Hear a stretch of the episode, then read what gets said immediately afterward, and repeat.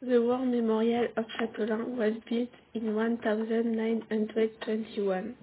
The elected officials of the town did not know where to place it, because in 1905 the law of separation of the church and the state prevents the places of worship from receiving public monuments. The town hall therefore decided to place the plaques on the place Médisance to renovate Place de la Victoire. Today there are 129 names. Robert Albert was born in 1913. He was an engineer in Châteaulin. He was mobilized in September 1939.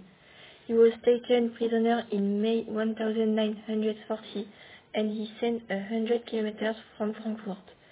He was put on leave from German captivity as a specialist in the Mambion Canal surveys.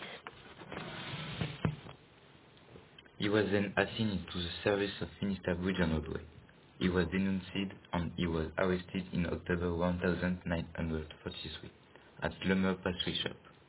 He was in several prisons before arriving at the concentration camp Neuengamme.